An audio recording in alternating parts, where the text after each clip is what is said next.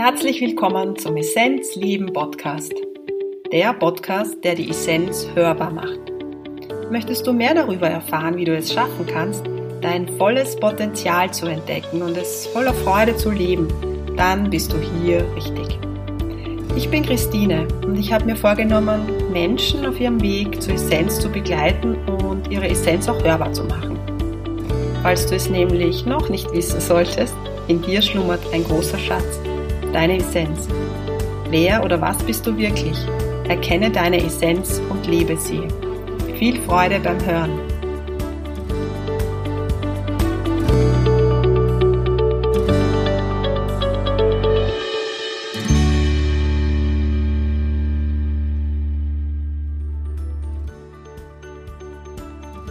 Herzlich willkommen. Schön, dass du wieder dabei bist. Im heutigen Essenzleben Podcast ist Erika Schuh zu Gast. Sie ist Autorin, spirituelle Lehrerin.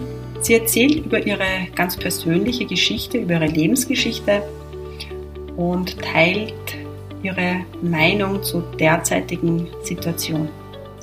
Viel Freude beim Hören. Liebe Erika Schuh, wir haben jetzt schon ein bisschen vorgeplaudert. Herzlich willkommen im Essenzleben Podcast. Ich freue mich sehr. Vielen Dank für die Einladung. Ich freue mich auch. Und vor allem freue ich mich, weil wir es face-to-face machen können und nicht äh, über Zoom oder sonst irgendetwas, sondern dass wir uns treffen und austauschen können. Liebe Erika, ich habe dich auf Facebook gefunden, entdeckt und deine Videos haben mich sehr angesprochen, weil die Erika hat jetzt in der Krisensituation unter Anführungszeichen, also in dieser Zeit, wo dieser Shutdown begonnen hat, äh, Videos gepostet und ja, Videos zu dem Thema und Videos so, dass sie ganz klar ihre Position beschrieben hat oder ihre Meinung beschrieben hat zu dem Corona-Thema, zu der Thematik hell-dunkel, was sich da abspielt. Und das hat mich fasziniert und ich habe gewusst, ich möchte die Erika vors Mikro bekommen. Sie macht Bewusstseinsarbeit, mhm. begleitet Menschen auf ihrem Weg, ist spirituelle Lehrerin. Also das ist sehr spürbar auch in den Videos.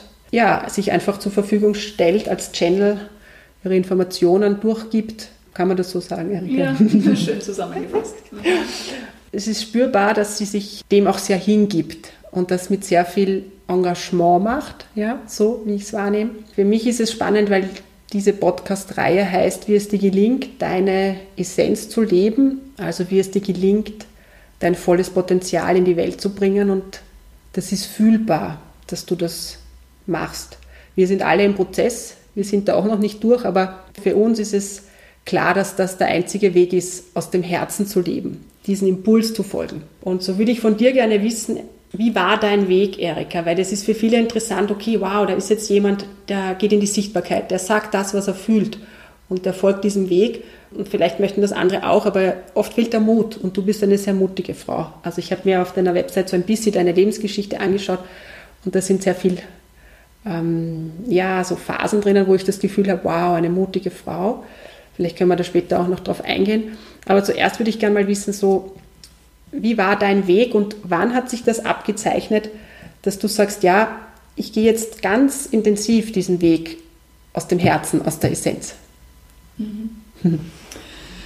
Ähm, ja, also ich fange damit an, dass ich schon bevor ich zur Schule gegangen bin, äh, wusste, ich möchte Lehrerin werden. Also wenn wir davon sprechen, wie ist sozusagen die Führung im Leben oder wie folgt man dem Herzen, ich meine, dass ich halt, äh, und jeder, glaube ich, hat das in sich, dass als Kind schon eine ganz starke Wahrnehmung hat mhm. zu einem gewissen Potenzial im Leben.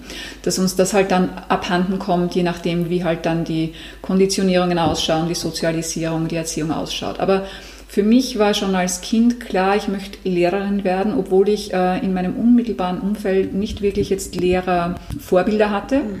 In der erweiterten Familie dann schon.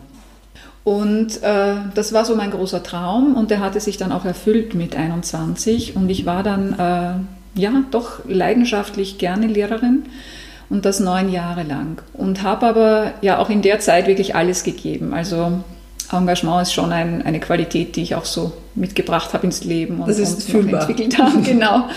und war wirklich mit Leib und Seele Lehrerin, habe mich aber auch ein bisschen verausgabt. Also ich habe ähm, sehr viel gegeben und war an einem Punkt dann auch sehr müde. Und es gab dann doch auch eine Begegnung mit einem Menschen, mit dem ich zusammengearbeitet habe, der mir gesagt hat, Erika, in dir ist noch so viel anderes da. Ich glaube, äh, dass du nicht ewig da Lehrerin sein wirst. Mhm. Und das mhm. war ein ganz entscheidendes Gespräch mhm. auch, das halt, äh, ja, mir eine Tür, glaube ich, eine Bewusstseinstür auch geöffnet mhm. hat und wo ich dann mutig daran gegangen bin, äh, nachzusinnen, was ich mir denn als Wunsch erfüllen könnte. Und ich erinnere mich, dass ich als Studentin immer die äh, Kommilitonen beneidet habe, die ein Auslandssemester gemacht haben. Ah, ja. Also ich war immer sehr, sehr offen für das Fremde auch. Und äh, das war bei mir zu dieser Zeit eben nicht möglich. Und dann mit 30 äh, war dieser Wunsch plötzlich wieder so präsent und ich wusste, jetzt bin ich erwachsen, jetzt stehe ich auf eigenen Beinen. Wenn, dann muss ich mir das jetzt ermöglichen. Da hat es dich gerufen. Exakt. Ja, und schlussendlich ist es dann Frankreich geworden und ich wollte halt für ein Jahr mal ins Ausland gehen. Und das war so ein fantastisches Jahr, dass ich das dann auch verlängert habe. Also ich war dann insgesamt sechs Jahre in Frankreich. Okay. Und Frankreich war für mich jene Zeit auch, in der ich mich einem profunden Heilsprozess gestellt habe. Das wusste ich damals nicht zu Beginn. Also wenn wir davon sprechen, dem Ruf des Herzens folgen, mhm. äh, man tut was, weil es sich einmal gut anfühlt, vielleicht auch noch abenteuerlich anfühlt, aber man weiß nicht wirklich, was einen erwartet. Was, und was dahinter steht. Genau. Mhm. Und da gab es äh, zwei Begegnungen, die ich jetzt erwähnen möchte. Das, die eine Begegnung war mit einer lieben äh, deutschen Kollegin, die auch Sprachassistentin war im Süden Frankreichs und mit der ich Gespräche geführt habe, die ich in dieser Art noch nicht geführt hatte in meinem Leben. Da ging es um Buddhismus, um Bewusstsein, um Spiritualität.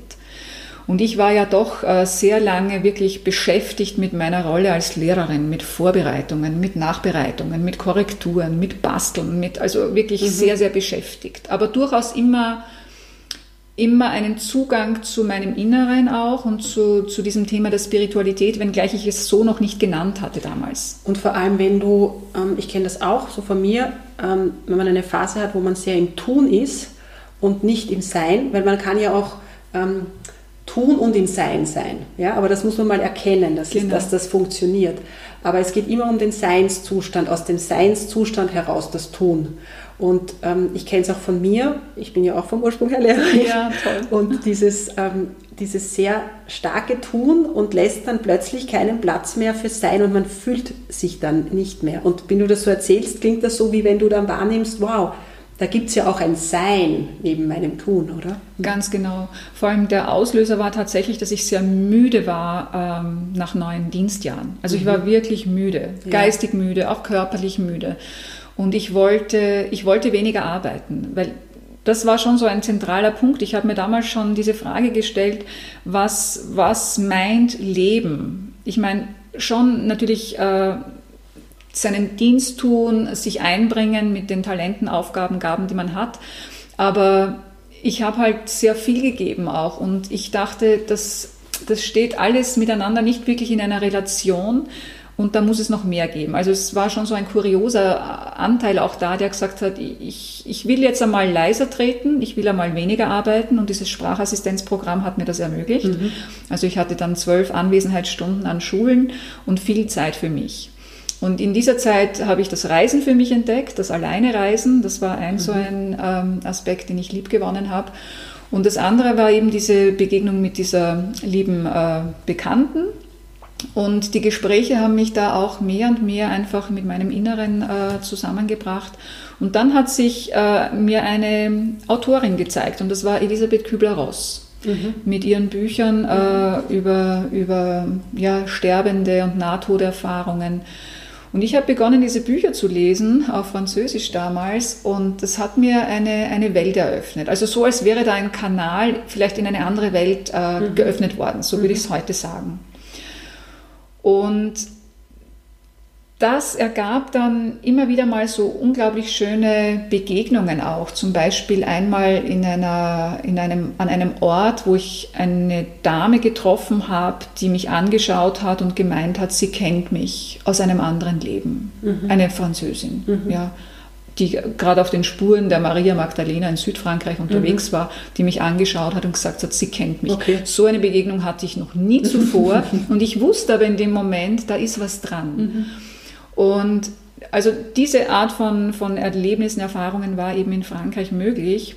Und das eine hat das andere ergeben und ich habe halt dann ähm, begonnen, wirklich meinem Herzen zu folgen. Also ich habe das gelernt in der Zeit, wo ich einfach weniger gearbeitet habe, mehr für mich gemacht habe, mehr zu spüren begonnen habe und vor allem auch mehr meiner Freude gefolgt bin. Und es waren schon schwierige Jahre, weil das auch die Zeit war, wo ich ähm, mein Leben aufgeräumt habe. Ich habe ähm, auch gelesen, dass du mit 24 äh, ans Heiraten gedacht hast und die Hochzeit schon geplant war. Und du das aber sehr mutig, weil du das Gefühl hattest, es ist nicht das Richtige, das dann ähm, hingeschmissen hast. Wie kannst du dazu Genau. ein bisschen was erzählen? Ja, das war vielleicht meine schwierigste äh, Entscheidung im Leben, ja, weil sowas nimmt man sich natürlich nicht vor. Also es ist nicht so, dass man Jahre davor sagt, ja, ich mache das einmal so nicht. Äh, es gab ein systemisches Thema. Also es war wohl ein familiensystemisches Thema, das muss ich jetzt nicht erörtern, aber es war im Feld da und ich habe dieses äh, Thema noch einmal aufnehmen müssen, sage ich mal. Also Seele hat mich da einfach äh, hingeführt in diese Thematik, in diese Entscheidung. Und das war sehr, sehr schwierig, sehr hart, äh, sehr verletzend, ähm, traurig. Es hat natürlich alles, was da dazu gehört, an, an, an Qualitäten gehabt. Aber ich habe das doch äh, sehr profund reflektiert über lange Zeit. Und ich war auch recht alleine mit der Entscheidung. Also das war etwas, wo ich gespürt habe, ich muss da alleine durch. Also du hast gespürt, dass es nicht die Liebe ist, die du dir wünschst, dass, dass das nicht die Liebe ist, die, du, die dein Herz, oder de, wie soll man das sagen, dass es nicht diese Herzensverbindung ist, diese große Liebe, die du dir eigentlich wünschst. Es war, es war etwas da, wo ich mir gedacht habe, es stimmt nicht. Weil ich hatte von Liebe auch keine Ahnung. Also mit 24 Jahren ist man auch noch sehr jung. Also wenn ich jetzt zurückdenke, was weiß man schon mit 24 Jahren? Und wenn ich mir heute meinen Bewusstseinszustand anschaue, dann sage ich, naja, mit 20, 24 ist man noch ganz woanders. Ja. Vielleicht sind die jungen Menschen heute schon anders vorbereitet, ich weiß nicht. Aber ähm, ich bin halt doch jemand, der dann die Dinge sehr abwägt und der sehr integer handeln möchte. Und ich habe wohl zunächst einmal Ja gesagt, weil ich dachte, dass das ist es jetzt oder das muss es sein, das soll es sein, weil es ist für jeden so. Ja. Ich bin auf dem Land groß geworden und man hat halt so seine Traditionen auch zu leben. Programme, die ablaufen eigentlich auch. Genau, und ich war halt noch nicht in der großen Welt draußen und ich habe halt nur diese kleine Welt gekannt. Also wenn ich heute zurückschaue, weiß ich, ich habe die große Welt gebraucht, um dahin zu kommen, wo ich heute auch bin, bewusstseinsmäßig. Aber damals war es halt diese kleine Welt, die kleineren Programme, die Traditionen und ich habe gespürt, das passt nicht. Also wenn ich diesen Schritt gehe, äh, dann ist der nicht richtig. Ähm, das hatte nichts eigentlich mit diesem Mann zu tun, weil der war einfach ein, ein, ein total integrer Mensch, ja, also ein ganz ein aufrichtiger, lieber Mensch. Und ich sehe halt heute nur, dass, dass das geschehen musste, ja, und er hatte sich halt auch zur Verfügung gestellt für diese Erfahrung. Und was ich halt dann äh, gespürt habe, war, dass dieser Schritt für mich so notwendig war, weil es mein erstes klares Nein war, ähm, das ich ausgesprochen habe. Also ich habe zuvor nie so sehr zu mir gestanden in, einem, in meinem Leben.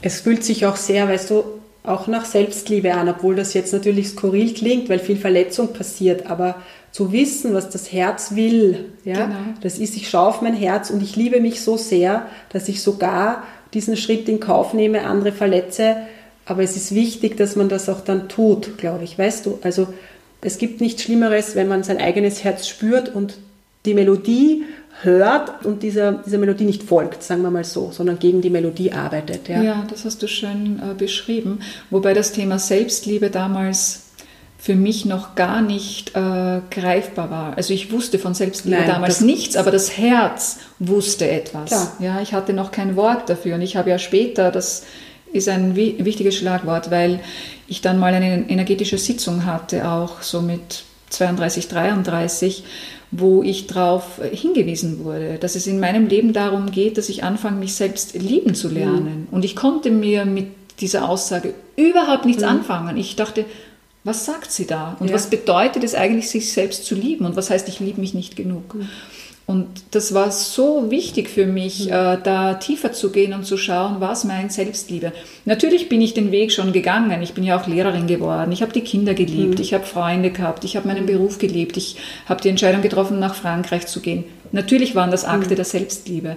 Aber das Thema ist so weit. Und das, äh, das hat so viel Subtiles auch an sich, klar. dass man da halt immer mehr und mehr reingeführt wird und auch äh, sich, äh, ja, wenn man sich darauf einlässt, da ganz vieles entdeckt, klarerweise. Ja. Und der Weg in Frankreich hat mich halt mehr und mehr dann noch in diese Selbstliebe geführt, die ich dann auch gebraucht habe, um diesen ganzen Heilsprozess, diese alten Wunden auch zu heilen. Hat viel auch mit meiner Familie zu tun gehabt, mit der Erziehung. Meine Energie war immer so ein bisschen anders. Also ich hatte immer so das Gefühl, ich passe nicht so wirklich rein mit meiner Ja, ja. Energie, da wo ich bin. Ja. Und ich hatte auch viel zu viel übernommen von, von meinen Eltern. Und ich habe da, im Französischen sagt man faire le tri, meint so wirklich aufräumen. Was gehört mir, was gehört dem anderen? Ja, ja. Und ähm, das waren sehr profunde Prozesse, teils auch sehr schmerzhafte Prozesse. Ja, und ich hatte Gott sei Dank halt das alles in einem Land machen können, das ich auch geliebt habe. Also ich bin viel gereist, ich habe Freunde gewonnen und es hat mir große Freude gemacht, dort zu leben. Da gibt es auch eine starke karmische Verbindung. Ich habe gerade die Gänsehaut. Also das heißt, Frankreich kennst du aus anderen Leben Ja. sehr, sehr gut. Das hat dir schon. Und dort war ein Leben, wo du viel Heilung auch schon erleben durftest. Nicht nur, aber auch. Ja, danke, dass du es mir rückmeldest. Ich habe das von jemandem, auch von einem Medium schon mal gehört, dass ich schon dort gelebt habe. Ich habe es auch so empfunden. Die französische Sprache ist mir auch sehr nah. Ich bin permanent, habe ich eine Gänsehaut. Das ist das Zeichen. Schön. Und ich habe später einen Soziologen getroffen, einen Perser, der mir genau das gesagt hat. Er hat gesagt, Frankreich ist ein Land, in dem große Heilung für einen selbst passieren kann. Und nachdem er auch ja aus einem fremden Land kam, der wusste genau, wovon ich auch sprach. Ja. Also für diese Zeit war es das optimale Land. Wunderbar, oder? Ja. Also kann man sagen, dass diese Zeit eigentlich ähm, so dein, der Beginn deines Erwachungsprozesses war. Könnte man ja. so sagen. Weil für, die, für mich war dann auch klar, dass ich äh, meinen Beruf äh, zurücklassen werde. Also das war so, ich habe dann Ah. diese Verträge als Sprachassistentin jährlich verlängert, weil ich gewusst habe, die Zeit ist noch nicht vorbei. Also ich soll noch hier sollst sein. noch das ist, das ist äh, dem Ruf des Herzens folgen. Also es war immer klar, was ich zu tun hatte. Und ich habe dann auch nochmal studiert. Also das war so die Krone. Das war meine Corona in Frankreich, die Krone nach äh, sechs Jahren. Also ich habe dann gesagt, ich studiere nochmal und war an der Philosophischen Fakultät in äh, Poitiers und habe dort Mediation äh, studiert und wusste aber nachher so, und jetzt ist es an der Zeit, ähm, äh, das Land zu verlassen. Ja, also das war mal so der, der Der Abschluss für, für, für, für diese Zeit. Und bist dann zurück nach, äh, also jetzt wäre ich neugierig, du merkst, dann bist du zurück nach Österreich.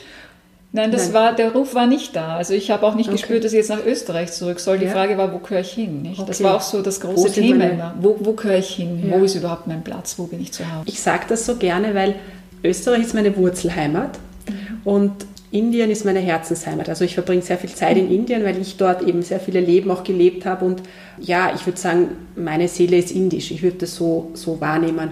Und wenn ich jetzt mit dir so spreche, kommt das eben auch. Weißt du, man hat diese Wurzelheimat Österreich und ist auch schön so.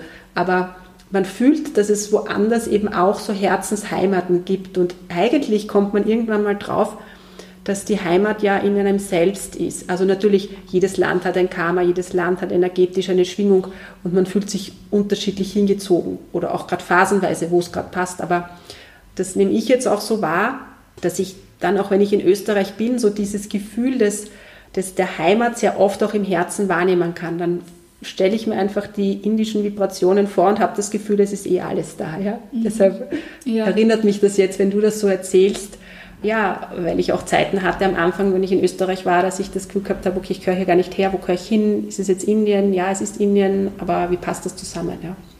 Ja, es war eine lange Reise. Heute weiß ich, es ging schon um diese Aussöhnung mit meinem Land auch, weil für mich waren halt meine Kindheits- und Teenagerjahre schon schmerzhaft. Also es war Schmerz da, es war viel Schmerz da. Dieses äh, Anderssein oder sich nicht gesehen fühlen für das, wie man ist, wer man ist. Und das ist jetzt kein Vorwurf, also da bin ich längst drüber hinweg, weil jeder gibt sein Bestes und auch Eltern geben ihr Bestes. Oder auch in dem Zusammenhang, entschuldige, dass ich dich unterbreche, aber das kriege ich so stark, weil ich es auch in meinem Prozess habe, auch es ist nicht so das gesehen werden, sondern auch sich zeigen. Ja? Also weil oft ist es so, man hat das Licht und gibt selber dann noch ja, so etwas drüber, dass es nicht, dass es nicht gesehen wird. Ja? Weißt du, was ich meine? Weil, uns, weil wir uns in unserer Wertigkeit auch nicht wahrnehmen. Und wenn wir das Licht zurückhalten, dann können sie uns nicht sehen. Das heißt, wir haben die, wir müssen unser eigenes Licht oder dürfen unser eigenes Licht erkennen, aufdrehen und dann sind wir der Leuchtturm und dann sieht uns jeder. Aber das ist natürlich als Kind, wie soll das so funktionieren, weißt genau. du? Das, das, das, das kann ich jetzt mhm. als Mitte 40erin sagen. Ja, das ist ja. der Bewusstseinsprozess. Genau. Ja weil du als Kind abhängig bist von deinen Eltern Klar. und du, du hast kaum Möglichkeiten. Klar, Natürlich ist es eine eigene Entscheidung, ja, du, du verbiegst dich sozusagen, damit du die Liebe der Eltern Klar. bekommst, weil du Gehst vergessen hast, dass genau. die Liebe vom Schöpfer kommt. Genau.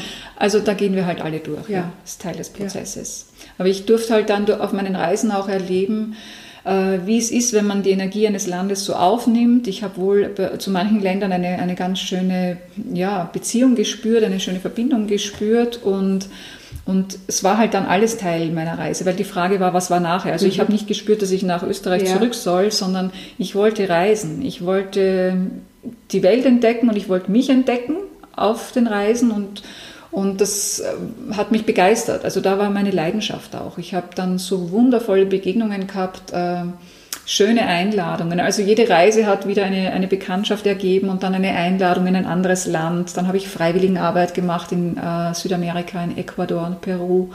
Also ich habe immer geschaut, dass ich äh, sehr authentische Erfahrungen auch machen kann in den Ländern, ja. Und es ist auch so, wie wenn eine Schicht jedes Mal irgendwie sich so ein bisschen gelöst hat, oder? Und immer mehr das Licht sichtbar Absolut. geworden ist. So ja. also ein Höhepunkt war dann sicher Brasilien, wo ich bei einem Ayahuasca-Ritual dabei war. Wow. Das wurde geführt. Das war so unglaublich auch. Mhm. Einfach wow. der Wunsch, in einer Sprachschule in Salvador da Bahia. Ich möchte Ostern an einem speziellen Ort verbringen und kannte dort natürlich niemanden nicht. Also ich hatte keine Ahnung, wo der spezielle Ort sein soll. Mhm. Und dann zeigt sich mir eine Italienerin in der Sprachschule, die auch Deutsch sprach und die mir in einem kurzen Moment mitteilt, Erika, wenn du möchtest, komm nach Teha Mirim, da gibt es eine schamanische Kommune und es gibt ein Vollmondritual am Gründonnerstag. Also die Frau kannte nichts von mir, die hat mich nur angesehen und hat mir das gesagt. Die hätte mir auch von der italienischen Politik was erzählen können. Nein, sie hat mir von der ja, schamanischen Kommune das, Ich stehe schon wieder unter Strom. ja, und daraus hat sich dann dieses schöne Vollmondritual ergeben und am Tag darauf, am Karfreitag, äh, dann eine Ayahuasca-Zeremonie, wo mir eine liebe Freundin in Peru vorher noch gesagt hat, dass sie sowas mal mitgemacht hat, dass das unglaublich war. Das ist, ich habe auch schon mal mitgemacht, also ich weiß, was es bedeutet. Und so wie sie es mir erzählt hat, habe ich mir gedacht, das mache ich nie. Also das ist mhm. so verrückt, das mache ich sicher ja, nie. Und sie hat gesagt, mach dir keine Sorgen, Erika, das kommt zu dir, wenn es soweit ist. Mhm. Ich hätte nie gedacht, dass drei Monate später ich in Brasilien, das Land war gar nicht äh, dabei in meiner Reiseplanung, dass ich in Brasilien diese Erfahrung machen würde. In einer Kommune, wo man sogar den Schamanen von Peru gekannt hat, von einem Tausend-Seelen-Ort. Mhm da sind 3000 Kilometer dazwischen, mhm. also wie ich geführt wurde, mhm. von dem einen Ort, wo ich meinen Dienst tat als, als Freiwillige, zu einem anderen kleinen Ort in mhm. Brasilien und die mir erzählt haben, sie kennen sich als mhm. Schamanen. Also ich war sprachlos, mhm. ja. Mhm. Ja, und diese Ayahuasca-Erfahrungen haben sich ja auch noch Tore geöffnet äh, in andere Welten. Und, und was ich äh, da abschließend sagen kann, die, die Versöhnung oder Aussöhnung mit meinem Land Österreich hat in diesem Ritual äh, zu einem hohen Prozentsatz stattgefunden. Das war nicht äh, bewusst gewünscht, aber ich habe in, in der Trance habe ich einen Banner Österreich gesehen und habe diese Aussöhnung spüren können. Mhm. Und es war auch die erste Reise, als ich zurückkam äh, nach Wien-Schwächert und am Flughafen war. Es war die, das erste Mal, wo ich keinen Impuls verspürt habe, dass ich gleich wieder weg muss. Ah, ich verstehe. Es war das erste Mal ankommen und ich habe mich wirklich angekommen mhm. gefühlt. Mhm. War ein ganz entscheidender Moment mhm. in meinem Leben. Da hat sich karmisch etwas verändert. Mhm. Ja. Ich finde das sehr spannend, dass du da auch schamanische Erfahrungen hast, weil ähm, ja, schamanische Arbeiten einfach auch ein Teil meiner Arbeit ist und ich eben auch einige Zeremonien schon mitgemacht habe und ähm, da auch sehr spannende Erfahrungen hatte. Und wüsste ich heute, äh, wie anspruchsvoll es ist, würde ich es wahrscheinlich nicht noch einmal machen können. Weißt du, was ich meine? Mhm. Also man fühlt sich dann, also man, man hört, dass es sehr anspruchsvoll ist, diese Prozesse, durch die man da geht und denkt sich immer, oh Gott, das werde ich nie machen. Und dann fühlt man sich gerufen und dann macht man es. Und das bringt einem schon unglaublich weiter und ähm, es ähm, macht auch was mit dem emotionalen Körper. Also das habe ich, ist stark meine Erfahrung. Ja. Okay, das heißt, diese Reisen waren für dich unglaublich wichtig da, um noch tiefer zu gehen. Ja. Aber wie viel Mut gehört dazu, alleine ähm, zu reisen, also auch als Frau? Ja, das ist mir auch immer irgendwie wichtig zu erwähnen, weil ich es ja auch mache und ich weiß, was es bedeutet, da auch in dem Moment äh, empfinden wir es gar nicht so. Aber manchmal, wenn wir so Situationen uns anschauen, das ist dann schon mutig und ganz genau. Oder wenn es genau. andere dann rückmelden. Oder genau, wenn es andere rückmelden. Wow, genau. Ja. Die Erfahrung, die ich gemacht habe, du hast auch davon gesprochen, dass dich das Lehrersein ziemlich erschöpft hat und ähm, ja, dass, dass du auch müde warst. Aber immer dann, wenn wir aus der Essenz die Dinge machen und ähm, das sehr authentisch machen, dann kostet es uns keine Kraft. Weil du warst sicher eine wunderbare Lehrerin, aber deine Aufgabe ist halt eine andere. Wenn du deine Aufgabe machst, deine Videos, ja, das ist, glaube ich, jetzt so dein Hauptteil, dass man sieht, dass du halt Sprecherin bist, ja, mhm. dass du ähm, spirituelle Lehrerin bist. Und wenn du dem folgst, dann bist du nicht müde. Müde sind wir, wenn wir Dinge tun, die eben nicht so authentisch sind. Ja, also so, das nehme ich halt einfach so wahr. Und vor allem, weil auch, auch der Rahmen entsprechend war. Also als Lehrerin damals in dem System Schule, in dem Bildungssystem, mhm, genau. gab es für mich einfach auch Grenzen. Ich meine, ich habe genau. mein Möglichstes getan, Klar. um diese Grenzen zu weiten oder um, um mhm. Spielräume zu schaffen, die mir das auch äh, das Leben erleichtert haben als Lehrerin. Aber es gab dann einen Punkt, wo ich gesagt habe, da komme ich nicht weiter. Und ich hatte irgendwann keine Lust mehr, einen Rotstift anzusetzen. Mhm. Das hat für mich irgendwann auch überhaupt keinen Sinn mehr ergeben. Mhm. Also ich habe dieses ganze Bildungssystem zu reflektieren begonnen. Und das war schon Teil des Erwachensprozesses auch, mir über die Systeme Gedanken zu machen. Mhm. mhm. Wo, wo sind wir da hineingeboren als Menschen? Und, und äh, wie leben wir und, und kann Leben nur so sein? Muss das so mhm. sein? Also ich habe begonnen, mir Fragen zu stellen. Das war auch die Zeit, wo ich mich vom Fernsehen dann, vom Fernseher und vom Radio verabschiedet mhm. habe, weil ich mir meine eigenen Gedanken machen wollte und weil ich gespürt habe, das nährt mich alles nicht. Also der Seelenruf war, verbind dich mit dir und mit deiner Wahrheit und, und äh, fühl danach und, und äh, spür, was, was willst du denn für ein Leben leben? Mhm. Und da habe ich dann begonnen, natürlich auch entsprechend mir neue äh, Mentoren zu suchen, die mir Dinge erzählt haben, die viel mehr in Resonanz gingen mit dem, was ich auch gefühlt habe. Mhm. Und dann hat sich da ein neuer Weg aufgetan. Und wenn ich heute auch Lehrerin bin oder spirituelle Lehrerin, dann deswegen, weil ich viel mehr im Sein bin. Das ist der Aspekt, den mhm. du angesprochen hast. Wenn man bewusster wird, ähm, man einen ganz anderen Kanal geöffnet hat und mehr im Vertrauen ist, also mehr im ja. Selbstvertrauen ist, selbstbewusster ist ja. und weiß, dass wir, dass wir multidimensionale Wesen sind und dass sich da Räume öffnen und, und uns Kräfte zufließen, wenn wir dafür offen sind. Mhm. Also man denkt nicht mehr im System, mhm. in der Matrix, sondern man wird offen. Mhm. Und das hat eine andere Energie. Andere Energie. Und es hat eine, anderen, eine andere Perspektive. Wir schauen von oben drauf, nicht nur, aber wir können diesen, diesen Punkt einnehmen. Und genau. ähm, die Matrix vor allem auch erkennen. Ja? Mhm. Also glauben wir, Teile vielleicht zu erkennen. Ja. ja. ob wir alles erkennen, wissen wir ja auch nicht. Ja, ja, und ob unsere Wahrheit die Wahrheit ist, wissen wir auch nicht. Aber ähm, die Wahrheit ist das Licht so für mich. Und, ähm, und die fühle ich, die kann ich wahrnehmen. Mhm. Ja? Wenn ich mich halt von ein paar, ein paar Dingen noch lösen kann, vielleicht mhm. kann man das so sagen. Du hast so Mentoren angesprochen. Gibt es da irgendwelche, äh, wo du sagst, ja, die haben dich sehr beeinflusst oder die haben dir den Weg zum Licht noch, noch, noch stärker eröffnet oder aufgemacht? Also ich habe von Elisabeth Kübler-Ross erzählt, das war, hat mich schon sehr geprägt mhm. damals. Ich habe dann später das Buch von Clarissa Pinkola-Estes äh, gelesen, dieser Psychoanalytikerin, äh, die dieses Buch Die Wolfsfrau geschrieben mhm. hat, ein ganz, ganz starkes Buch was, ja, was für mich so ein Werk ist, das erdet und himmelt gleichermaßen. Also da kommen wir mit der Instinktnatur in Verbindung. Das ist einerseits sehr erdig, aber auf der anderen Seite eben auch sehr spirituell, also hochspirituell mhm. eigentlich. Ja. Und ich bin schon jemand auf diesem Weg als spirituelle Lehrerin, die, die immer wieder versucht, das Ganze auf die Erde zu bringen. Also natürlich wollen wir aufsteigen in eine 5D-Realität und wir werden diese 3D-Realität zurücklassen. Aber noch sind wir hier und wir sehen es jetzt in dieser Umbruchsphase. Mhm wir dürfen uns trotzdem noch damit beschäftigen. Ja? Und die Frage ist nur, mit welchem Abstand macht man das, wie sehr lässt man sich reinziehen und so weiter. Ja? Also die, diese beiden Autorinnen waren für mich ganz wichtig. Und später habe ich dann äh, ja, zu einem Buch gefunden. Es klingt jetzt wenig spirituell, hat aber eine solche Dimension, und zwar David Icke mit dem größten Geheimnis. Äh, der Mann hat ja begonnen, ähm, hinzuschauen auf die Matrix vor Jahrzehnten bereits und hat auch erklärt, wo wir da gefangen sind, in welcher Systematik und wenn wir eben nicht erwachen, dass wir ähm, ja, in, ein, in, eine, in eine Technokratie hineingeraten, die, die uns absolut kontrollieren wird. Und das mhm. war für mich eine Dimension, in diesem Buch sind so viele unglaubliche Dinge auch beschrieben, dass ich es auf zwei Anläufe habe lesen müssen, weil ich das gar nicht für wahr gehalten mhm. habe.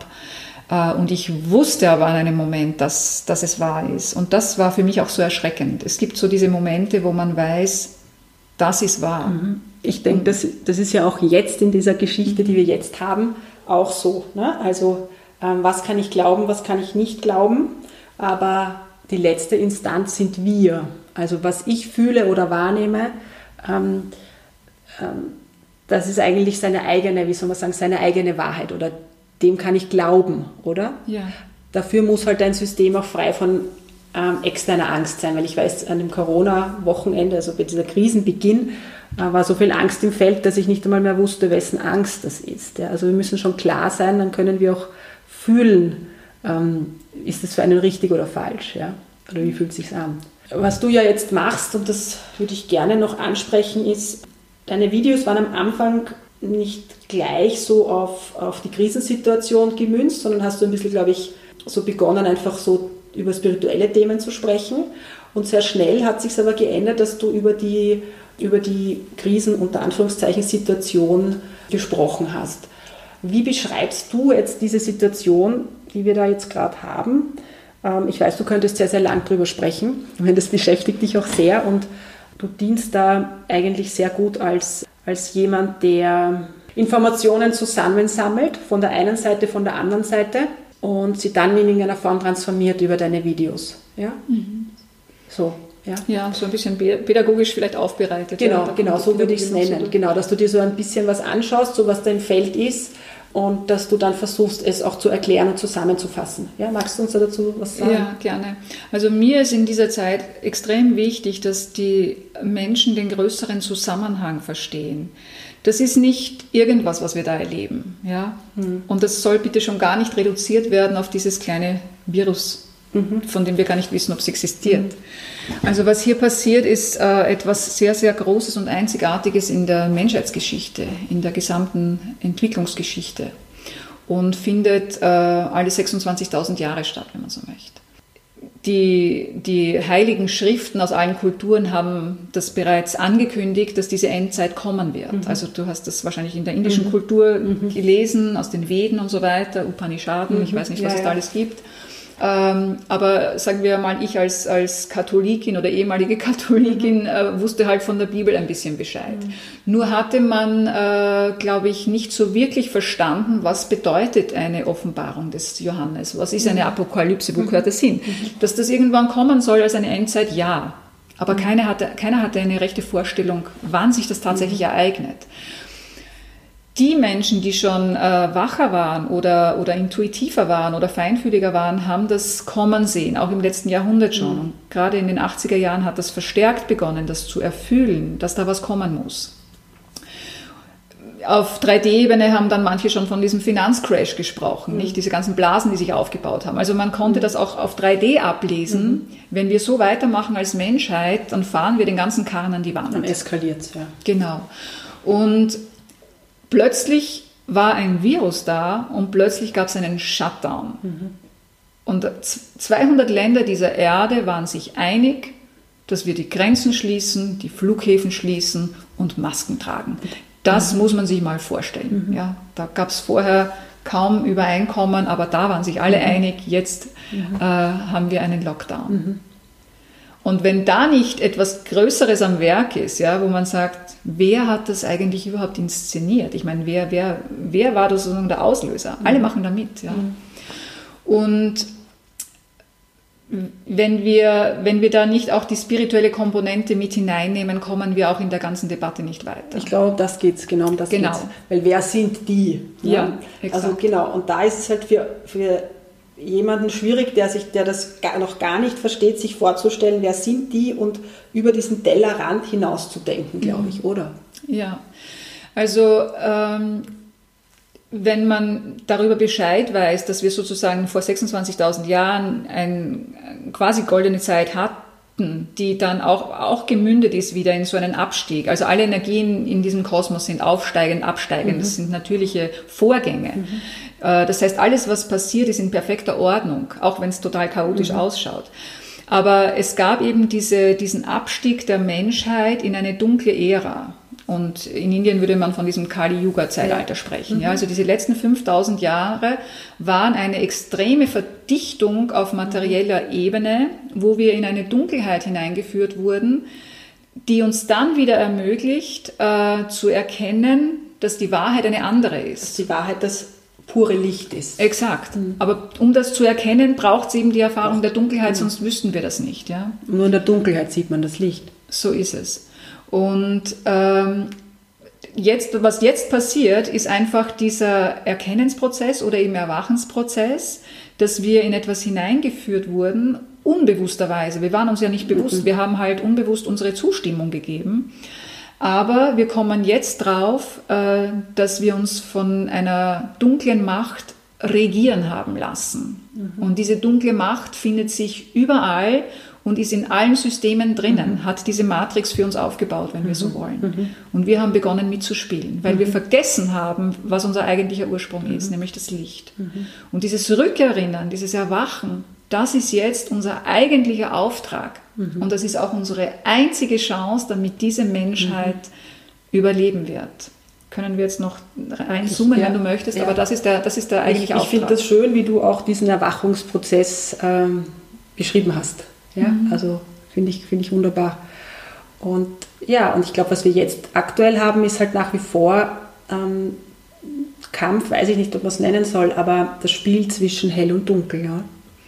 Ja, also wir haben, wir haben halt Worte als Menschen und wir, wir greifen auf Worte zurück, weil da wissen wir Bescheid. Wenn mhm. wir von Kampf sprechen, haben wir eine Vorstellung dazu, mhm. ein Bild dazu. Mhm. Und im Grunde stimmt's auch. Also es ist ein Kräftemessen. Es ist, äh, die, die dunkle Macht weiß, äh, dass sie die Macht abgeben muss. Mhm. Und man sagt auch, auf einer höheren ätherischen Ebene ist dieser Kampf auch gewonnen, also vom Licht gewonnen. Licht und Dunkel haben sich sozusagen mhm. konfrontiert.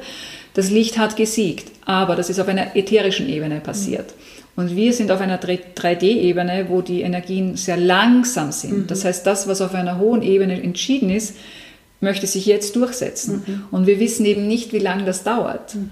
Und es kann sein, dass wir auf dieser linearen Zeitebene da noch einen langen Atem brauchen, um da durchzugehen, mhm. weil diese dunkle Kraft alles daran setzt, diese Macht noch zu erhalten. Mhm. Und je mehr Menschen erwachen und dahinter blicken und sagen, wir haben einen göttlichen Funken in uns und den gilt es jetzt wirklich groß zu machen. Mhm. Wir dürfen leuchten als Menschen und wir dürfen der dunklen Macht zeigen, dass sie keine Macht über uns mhm. hat, sondern dass das Licht immer stärker ist, mächtiger ist, aber dafür müssen wir uns erinnern. Es ist ein Angst- und Liebe-Thema. Also die eine Gruppe oder eine ja, Komponente arbeitet mit Angst und die andere die Seite andere, ist die Liebe, die Liebe das Licht. Ja. Das sind die zwei Pole, ja. Mhm. Da gibt es diesen Spruch in der Bibel und den finde ich immer wieder schön, wenn auch ich merke, dass ich im Alltag so im sehr im Tun bin. Ich weiß jetzt nicht genau, wie es heißt, aber es geht darum, dass die Vögel am Himmel, wenn sie fliegen, sich auch nicht den Kopf darüber zerbrechen, was sie essen sollen. Mhm. Ja? Also dieser Seinszustand ist sehr, sehr schön beschrieben und ich glaube, dass wir in diesem Erwachungsprozess eben dieses Sein noch viel, viel mehr üben und lernen dürfen und uns immer mehr von dem lösen dürfen, dass wir wegen Geld arbeiten müssen ja, und uns deshalb auspowern. Ja, ich glaube, das ist so etwas, was mir auch immer wieder so kommt, was ich merke auch bei meinen Klienten, dass wir viel mehr diesem Impuls folgen dürfen und dass wenn wir ins Vertrauen gehen, dass uns nichts passiert, weil die Vögel am Himmel, die kriegen auch ihr Futter und die machen sich keine Gedanken drüber. Ja. ja. Der, der erste Moment, wo man, wenn man anfängt, sich diese Frage zu stellen, muss das Leben so sein, wie wir es leben. Muss es so sein, dass wir 40 mhm. Stunden oder 50, 60, 70 Stunden die Woche arbeiten, um ein Geld zu verdienen, das wir dann ausgeben müssen für dies und jenes? Ist das das, wie Leben sein muss? Und arbeiten wir sozusagen nur, um hier überleben zu können auf der Erde? Das ist der erste, mhm. das ist der Anfang, mhm. um, äh, um dahin geführt zu werden, wo es Alternativen auch mhm. geben kann. Mhm.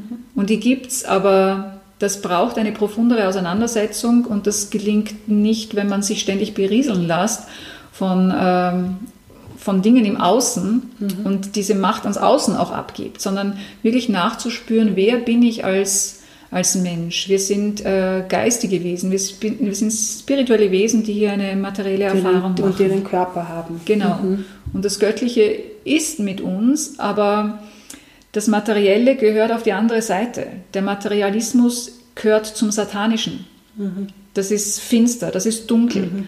Und wenn wir dem Raum geben, mhm. dann vernachlässigen wir klarerweise die lichte Seite. Ja. Die Frage ist, wie sehr vertrauen wir, dass diese neuen Lösungen viel besser zu uns passen als Menschheit. Ja. Dass wir eben nicht mehr mhm. für Geld arbeiten müssen. Wie könnten diese Lösungen mhm. aussehen, wenn wir als Mensch äh, äh, ja, hier leben in Rückbesinnung auf unsere göttlichen Wurzeln mhm. und unseren Ursprung. Erika, ja, wir wüssten, glaube ich, noch einiges zu plaudern und vielleicht äh, ja, ergibt sich in den nächsten Monaten und wir machen nochmal eine zweite Session. Schön. Und äh, was ich uns wünsche, ist, dass wir diesen Übergang ins goldene Zeitalter mit begleiten dürfen. Das wünsche ich uns, das ist auch in irgendeiner Form unsere Aufgabe. Und ähm, ich freue mich über diese Begegnung mit dir sehr. Ja, ich mich auch. Ja, wir sehen uns ja hier zum ersten Mal heute und ich finde die Energie ganz, ganz toll. Ja, ich, ich freue mich auch. Und weißt du, das ist auch immer so, dann, so wie jetzt merke ich, dass es ja nicht nur, dass der Podcast dienlich ist, dass andere Menschen hören, welche Wege die Menschen gehen. Aber auch wenn wir hier sitzen, ist es wie wenn wir auch jetzt schon Energie ins Feld schicken. Mhm. Weißt du, weil wir uns halt verbinden und in die Liebe gehen und wir halt die göttliche Mission in die Welt bringen wollen. Und die Menschen, die das brauchen, die werden auch da hingeführt werden, um ja. das zu hören. Ja, mit mhm. Sicherheit. Erika, vielen Dank, dass du heute da warst. Sehr gerne, ich danke dir. Ich werde dich verlinken und äh, ja, auch deine Videos äh, verlinken, sodass wer sich gerufen fühlt, noch mehr von dir hören und sehen darf. Danke. Schönen Tag. Danke, ich danke dir.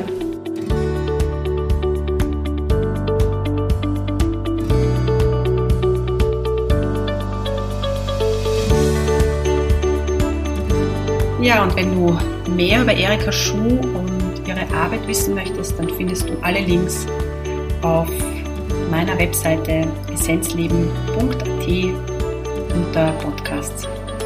Ich freue mich, habe eine schöne Zeit. Bis zum nächsten Mal.